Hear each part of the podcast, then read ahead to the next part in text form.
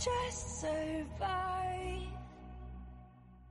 Hola familia, bienvenidos a un nuevo episodio de Olympic Talks o charlas olímpicas. Ya estamos en nuestro octavo episodio y hoy estaremos hablando de los Juegos de Melbourne 1956. Pero antes de eso quiero agradecer como siempre a todas las personas que me escuchan porque además en las últimas semanas se han sumado tres países nuevos a la lista que ya tengo en el podcast y son Sudáfrica, República Dominicana y Reino Unido, haciendo un total de 12 países, que puede parecer muy poco, pero la verdad que a mí me llena de ilusión porque significa que cada vez me están escuchando en más lugares, más personas y eso siempre pues alienta a continuar, independientemente de que este podcast es resultado de algo que me gusta mucho, como son los Juegos Olímpicos y tratar de que la gente aprenda un poquito más sobre los juegos es el objetivo principal. Así que nada, agárrense una cerveza porque ya comenzamos.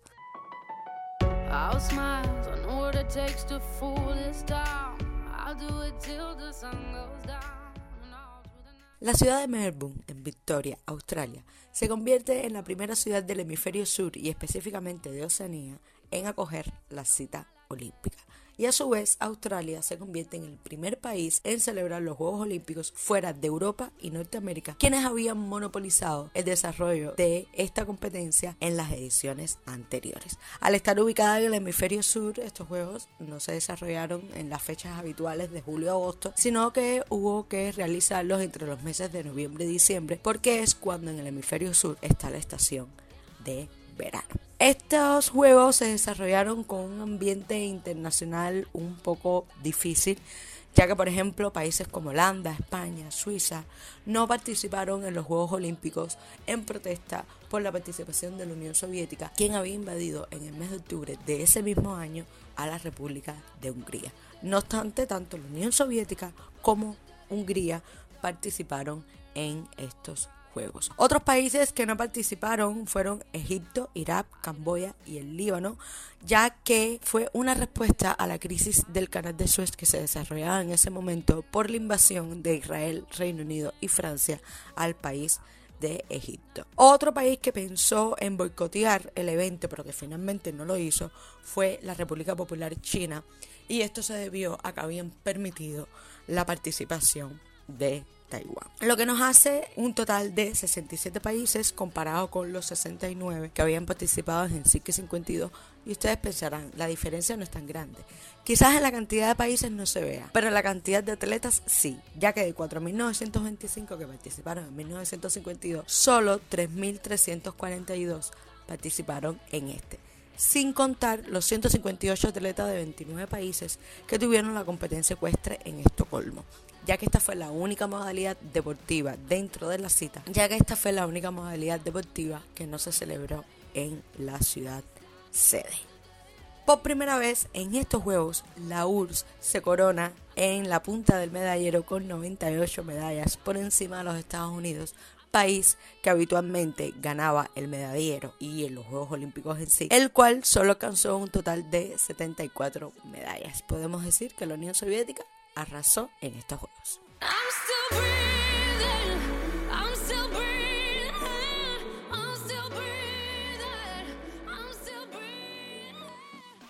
Y como siempre, vamos a hablar de los atletas más destacados de esta edición. Y vamos a comenzar con la chica dorada, Betty Cuthbert, quien con solo 18 años ganó las carreras de velocidad de 100 y 200 metros y realizó un excepcional tramo final en el relevo de 4 por 100 para superar la ventaja de Gran Bretaña y conseguir su tercera medalla de oro.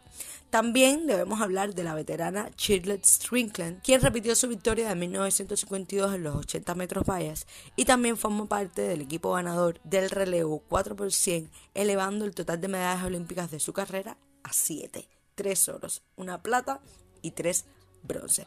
Hay que decir que tanto Beth Cuthbert, la chica dorada, como Shirley Strickland son australianas, así que dieron una gran fiesta en el atletismo femenino en esta edición. Shirley Strickland es considerada una de las atletas más grandes de todos los tiempos, no solo en Australia, sino a nivel internacional.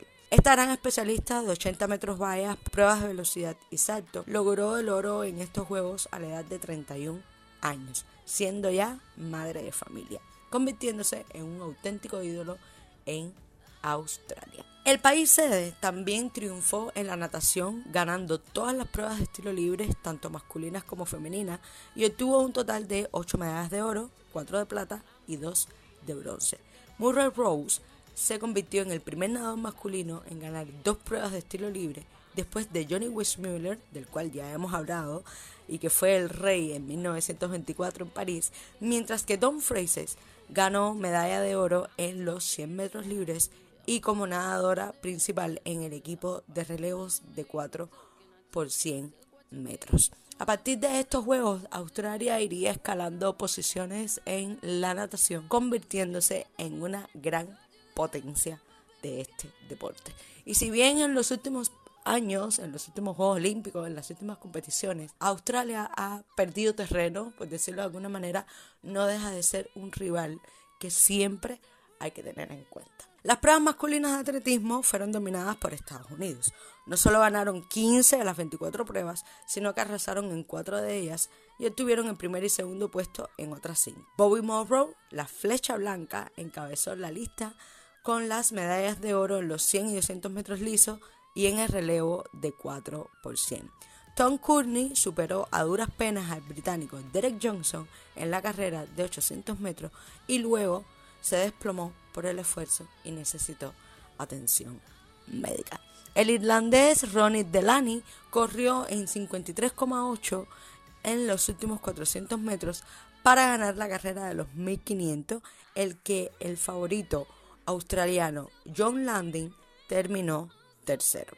En los 3.000 metros obstáculos se produjo una gran sorpresa, empañada brevemente por la polémica.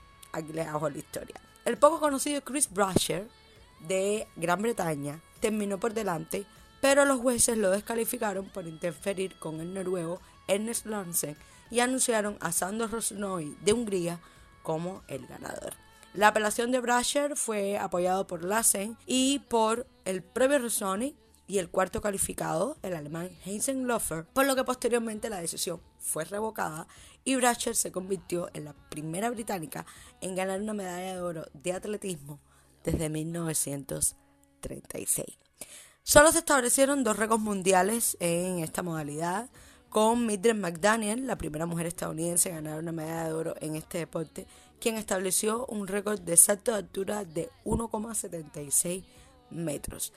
Siempre quiero aclarar que hoy estas pueden parecer unas alturas muy modestas para lo que estamos acostumbrados en estos tiempos, pero recuerden que la manera en que se salta hoy no es la manera en que se saltaba en aquellos tiempos, donde la manera de saltar más famosa era la tijera. Ahora se salta con el estilo Booty y esa es una historia que más adelante la conoceremos y sobre todo en qué juegos se empezó a utilizar esta técnica y quién lo hizo. Y por otro lado, el noruego Hegil Danielsen se sobrepuso a las condiciones meteorológicas con un extraordinario lanzamiento de jabalina de 85,71 metros. A lo largo de los Juegos Olímpicos, los atletas húngaros fueron aclamados por aficionados de Australia y otros países. Y esto es precisamente por la difícil situación que estaba enfrentando el país con la invasión de la Unión Soviética por lo que muchos de ellos se congregaron en la arena de boxeo cuando el húngaro Laszlo Pap, de 30 años, ganó su tercera medalla de oro al vencer a José Torres por el campeonato del peso medio ligero. Hay que recordar que Laszlo Pap obtuvo su primera medalla de oro en Londres en 1948, después revalidó su título en 1952 y en esta edición de 1956 se convertiría en tricampeón olímpico honor que tienen muy pocos, porque uno puede ser tricampeón olímpico en una misma modalidad, por ejemplo, los que corren 100, 200 metros, que después participan en el relevo.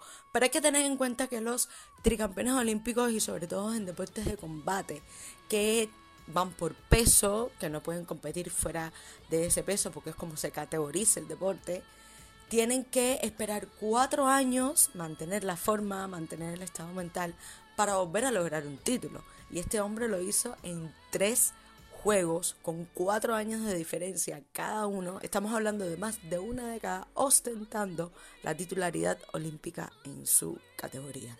Eso, señores, es, como dicen aquí en España, de una bestia parda. Y estoy muy orgullosa de decir que mi Cuba Bella tiene varios de ellos y en boxeo también, los cuales veremos en su momento. Esta ciudad también propició la consagración de un gran fondista que posiblemente sea el más grande de todos los tiempos de su país natal y estamos hablando de el soviético Vladimir Kutz que era en sí ucraniano, pero bueno, competía con la Unión Soviética. Y este atleta, que era oficial del ejército, fue el claro ganador de los 10.000 metros lisos, estableciendo una nueva plusmarca mundial con una marca de 28 minutos 30 segundos y además de ganar los 5.000 metros lisos ante los más famosos atletas mundiales, entre los que estaba el recordman mundial de esta distancia, el inglés Gordon Peary. Una decisión digna de resaltar es la que intentó el francés Alain Mimoun, posiblemente el mejor atleta de la historia de Francia, conocida como la sombra del gran Emile Satopet, cuando con 37 años cumplidos intenta por tercera y última vez ganar la gloria olímpica que se le había negado en anteriores juegos. Y su sobrenombre les hará saber el porqué, la sombra de Emile Satopet. No es que este francés no fuera un grande, es que le tocó una leyenda, una persona fuera de serie y pues agradecer que tuvo la fuerza suficiente para aguantar ya en los tiempos donde Mirza Topek por cuestión física y por edad no podía hacer lo mismo que había hecho y bueno, la salud le dio para llegar hasta estos juegos y poder lograr lo que tanto había buscado. Perseverancia, señores, y un poquito de suerte. No la tuvo antes porque había un grande de los grandes en las pistas y esta tercera vez lo consiguió.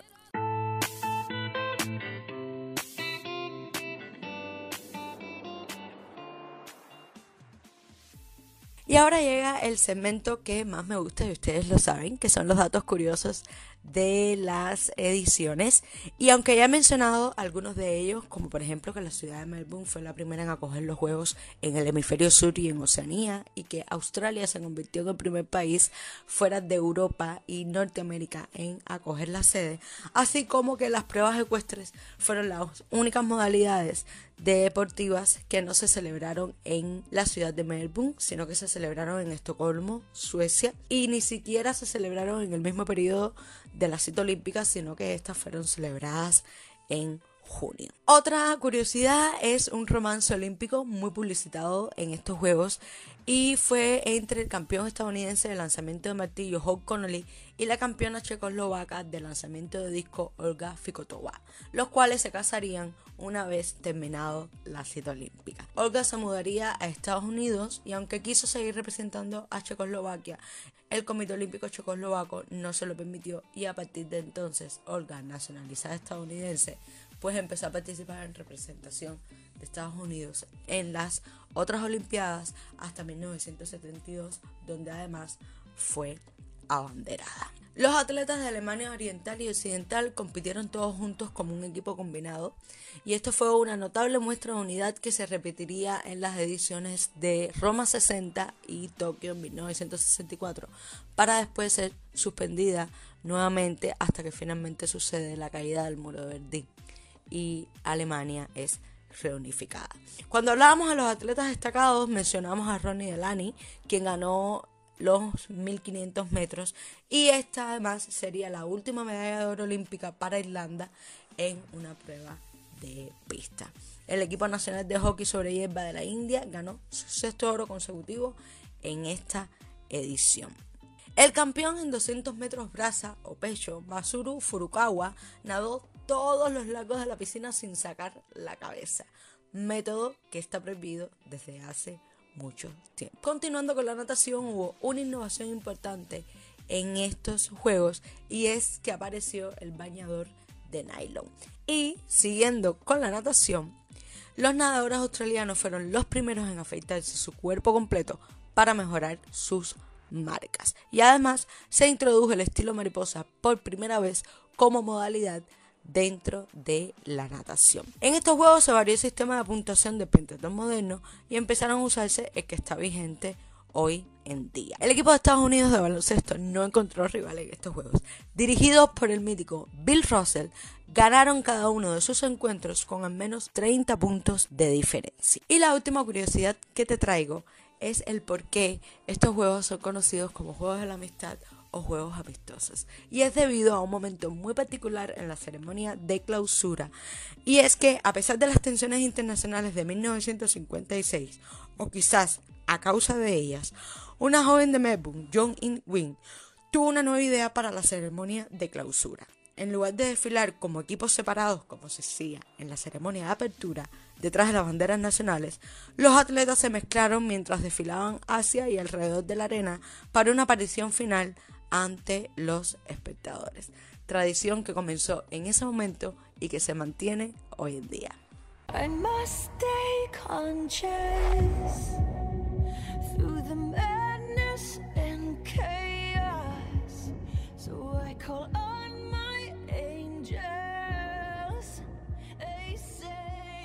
Los Juegos Olímpicos de Melbourne, a pesar de estar en el hemisferio sur, de que el desplazamiento pues tenía altos costos, que disputas políticas militares en otros territorios impidieron la participación de algunos países.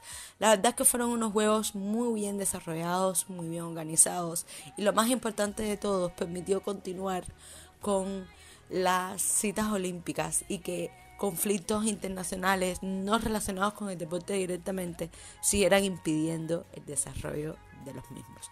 La URSS fue la gran reina y la gran odiada por la invasión a Hungría en meses antes. Australia logró su mejor posición en un medallero y a partir de ese momento empezó a convertirse en una potencia, sobre todo dentro de la natación. Y la idea de que todos los atletas desfilaran juntos en la ceremonia de clausura le dio el sobrenombre por el que hoy se conocen estos Juegos de la edición de 1956, Juegos de la Amistad o Juegos Amistosos. La próxima parada, Roma 60. Y ahí te estaré esperando. Recuerda que tengo perfiles en Instagram y página en Facebook, siempre con información extra, datos muy interesantes e imágenes de cada una de las ediciones que vamos comentando. Como siempre, espero que hayas aprendido, recordado o simplemente disfrutado de este tiempecito conmigo. Mi nombre es Giselle y te mando un beso enorme.